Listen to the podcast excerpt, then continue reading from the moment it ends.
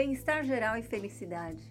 Esta é uma área da inteligência emocional que diz respeito à sua capacidade de se divertir e aos outros, e a seus sentimentos gerais de contentamento ou insatisfação. Felicidade é a capacidade de se sentir satisfeito com sua vida, se divertir com os outros e se divertir. A felicidade combina a autossatisfação, satisfação geral e a capacidade de aproveitar a vida. Pessoas felizes costumam sentir-se bem e à vontade no trabalho e no lazer. Elas são capazes de soltar os cabelos e aproveitar as oportunidades de diversão. Ela está associada a um sentimento geral de alegria e entusiasmo. É um subproduto ou indicador barométrico do seu grau geral de inteligência e funcionamento emocionais. Uma pessoa que demonstra um baixo grau desse componente pode apresentar sintomas de depressão, como tendência a se preocupar, incerteza sobre o futuro, retraimento social, falta de vontade, pensamentos depressivos, sentimentos de culpa, insatisfação com a vida e, em situações extremas, casos, pensamentos e comportamentos suicidas. Anne acorda pensando: outro dia de trabalho, trabalho, trabalho. Ó, oh, Bem preciso levantar. Dirigindo para o trabalho, ela pensa: o sol está brilhando demais. Eu deveria ter trazido meus óculos de sol, mas também estarei no escritório em breve. No trabalho, ela faz a parte dela, conversa com os colegas, mas fica de olho no relógio, esperando a hora de sair. Quando convidada para se juntar a vários colegas para jantar, ela agradece e precipita-se afirmando que há um filme na TV que ela quer assistir. Adam, por outro lado, acorda, espia pela janela do apartamento, o céu azul e o sol e pensa: que ótimo! Um dia maravilhoso de sol. Saindo do estacionamento subterrâneo, ele desce a rua, olha para o topo das árvores que alinham a rua e reflete. Esses galhos criam um arco. Essa vegetação é como dirigir por um belo túnel na floresta. No trabalho, ele passa algum tempo brincando com seus colegas embora esteja ansioso para assistir a uma programação esportiva na televisão mais tarde, naquela noite, quando convidado a se juntar aos colegas para jantar, responde: Eu ia assistir o especial esportivo hoje, mas isso é muito melhor. Ao contrário de Anne, Adam sentia prazer no início de um novo dia. Era motivado por coisas aparentemente pequenas, como um céu azul e galhos se tocando e tinha uma espirituosidade com os colegas e uma espontaneidade que lhe permitia mudar seus planos e participar ativamente e com alegria com todos no jantar. Ele tinha um senso de vitalidade e prazer pela vida. As pessoas felizes têm um grande senso de alegria e entusiasmo, uma forte capacidade de aproveitar a vida, se divertir e ser espontâneo. Elas gostam das pequenas coisas. Indivíduos cuja capacidade de felicidade é reduzida raramente sentem prazer. Tendem a ser inibidos em seu estilo e quase nunca demonstram espontaneidade. No extremo desse espectro, as pessoas que não têm felicidade podem possuir sintomas típicos da depressão clínica, um sentimento generalizado de tristeza, uma perspectiva pessimista, culpa significativa sobre o que parecem ser pequenas transgressões, pensamentos suicidas e sintomas corporais de sono, perturbação, perda de peso e baixa libido. A capacidade de felicidade não é uma habilidade isolada. Ela influencia e é influenciada por outras habilidades, como testes de realidade, autoestima e autorrealização. Se, por exemplo, sua capacidade de testar a realidade estiver comprometida e você tender a avaliar o ambiente ao seu redor por meio de óculos escuros, é provável que sua capacidade de se sentir feliz seja prejudicada. Por outro lado, um forte senso de autoestima e autorrealização influenciará positivamente sua capacidade de felicidade. De um modo geral, existem duas razões pelas quais alguns de nós acabamos nos sentindo infelizes. Primeiro, esperamos obter algo que desejamos ou que algo bom aconteça conosco. Quando essas esperanças ou expectativas não se concretizam, nos sentimos decepcionados. Podemos então começar a acreditar que nosso destino é para sempre sem sucesso. Segundo, esperamos ou tememos que algo ruim aconteça. Quando esses medos são percebidos, afundamos em resignação e desamparo. Mas, mais uma vez, há boas notícias. Se pudermos modificar nossos desejos e expectativas, afetaríamos tanto o senso de resignação quanto a tristeza resultante.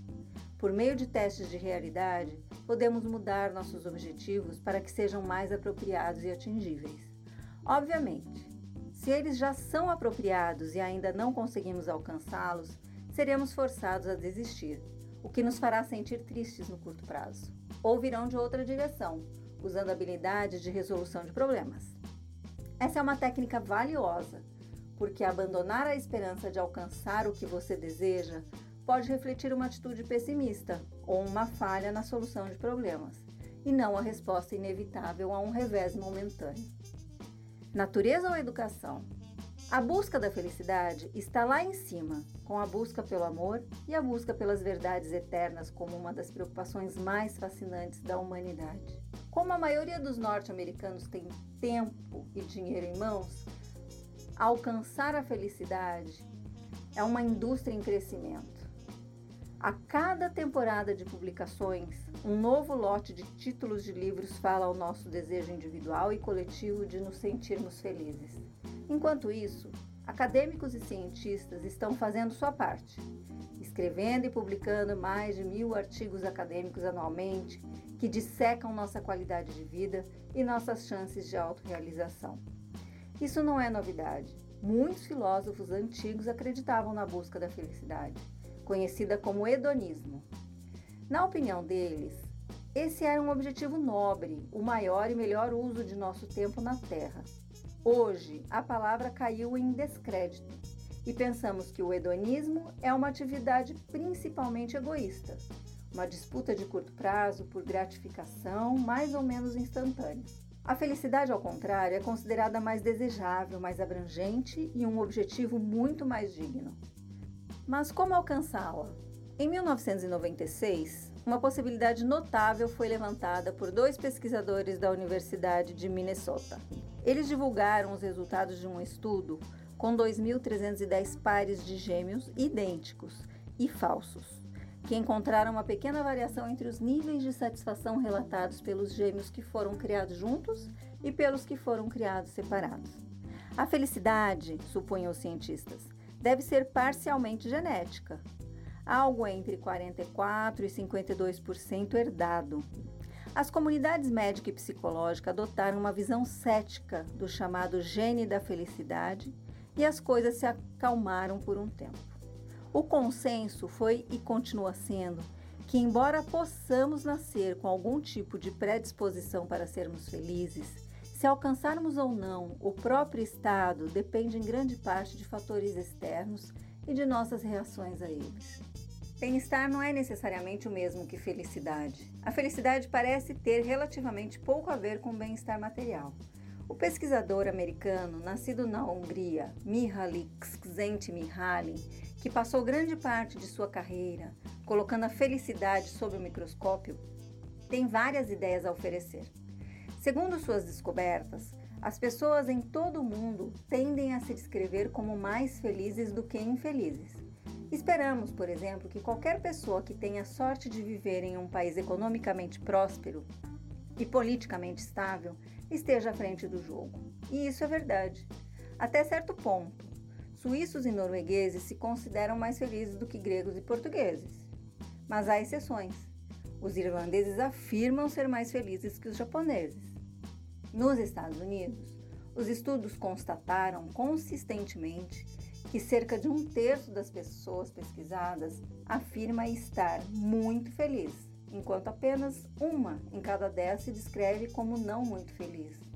A maioria escolhe a descrição razoavelmente feliz. Isto é um pouco acima do que eles imaginam ser a média. Desde os anos 60, um grupo internacional de cientistas sociais colecionava dados em 50 países para um projeto chamado World Value Surveys. Constatou-se que os níveis de felicidade aumentam em relação direta ao desenvolvimento econômico, até que um país alcance prosperidade aproximadamente equivalente à da Irlanda antes de sua atual crise financeira. Depois desse ponto, parece não haver quase nenhuma ligação direta entre prosperidade e felicidade. As pesquisas de valores também descobriram que um ganho financeiro repentino, como por exemplo ganhar na loteria, pode aumentar a felicidade por alguns meses, mas que em um período de 10 anos não causa impacto na felicidade. Quando o psicólogo da Universidade de Illinois, Ed Diener, e seu colega David Myers, no Michigan's Hope College, revisaram uma série de outros estudos para o título do artigo Psychological Science Who is Happy, eles descobriram uma pequena diferença com base no gênero, raça e idade, e apenas uma pequena relação entre riquezas e satisfação com a vida. Nos Estados Unidos, os bilionários são apenas um pouco mais felizes do que as pessoas que se consideram felizes, tendo permanecido estáveis em 30%. Ou seja, quando você está acima da linha da pobreza, mais dinheiro contribui cada vez menos para um nível de felicidade.